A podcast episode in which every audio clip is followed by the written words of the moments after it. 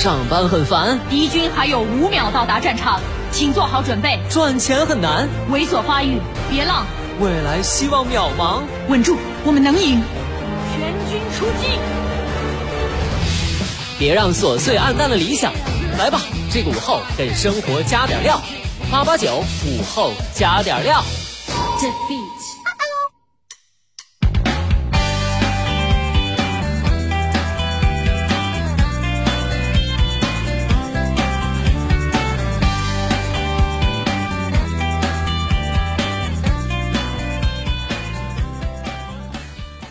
收音前的你还好吗？欢迎收听午后加点料，我是海鹏。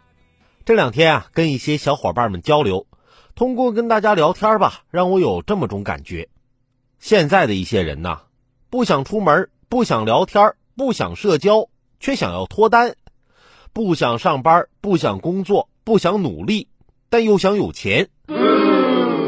来看看下边这位不想努力又想有钱的小伙的奇葩操作。小高在上海一家理财投资公司工作，刘老太是他的客户。刘老太呀是个孤老，结过一次婚，没有子女。有一天，刘老太诉苦说，在其他的地方投资跑路了，损失惨重。小高建议刘老太把房子抵押给银行，拿到的钱给他去投资。之后啊，俩人假结婚，帮老太落户。二零一七年。二十七岁的小高和七十六岁的刘老太领取了结婚证，拿到钱后，小高就去香港游玩了。所谓的投资回报自然没有。直到刘老太告上法庭，这段离奇的婚姻关系还在继续中。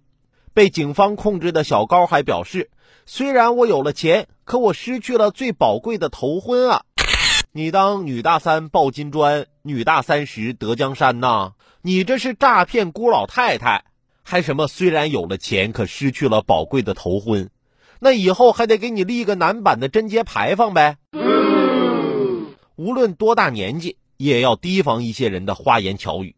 曾经啊，有一个我一直很喜欢的女生问了我一些我比较擅长的问题，我呀回答的很详细，她就说要请我吃饭。那瞬间我开心的不得了，以为自己有机会了。结果他请我吃饭的那天，是他结婚摆宴席的那天，不但没机会了，还得随礼。其实啊，